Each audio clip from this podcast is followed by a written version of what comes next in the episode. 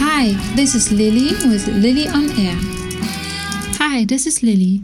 I translate you all my podcast episodes for you so you can also listen in English. So I'm starting right away with the first episode. As you know, I live in the heart of Berlin, the party center of the city.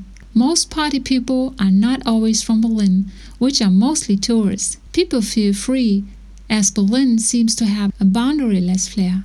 Of course, it's not like that. We have laws and also people must respect them. But the truth is, Berlin has so many possibilities. I used to compare it with New York as the little New York, as I've spent a lot of time there. So for me, it was always the little sister of New York. Berlin is also very open-minded city. If you would like, I can do an episode about it with the pros and cons. Many people want to move to Berlin, of course, also did in the past, especially the younger generation students and so on. They always look for small apartments, rooms, and roommates so they can start here.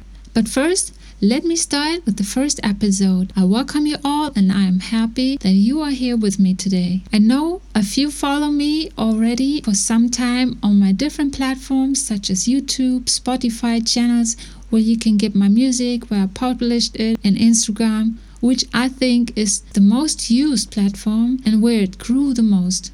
I look back and I started less than two years or maybe three years ago, and in that time there were not so many features and functions, and of course, not that many users too. Well, now I started with the podcast for you guys, and I welcome you here to Lily on Air. Your Lily. Until the next episode here on Lily on Air.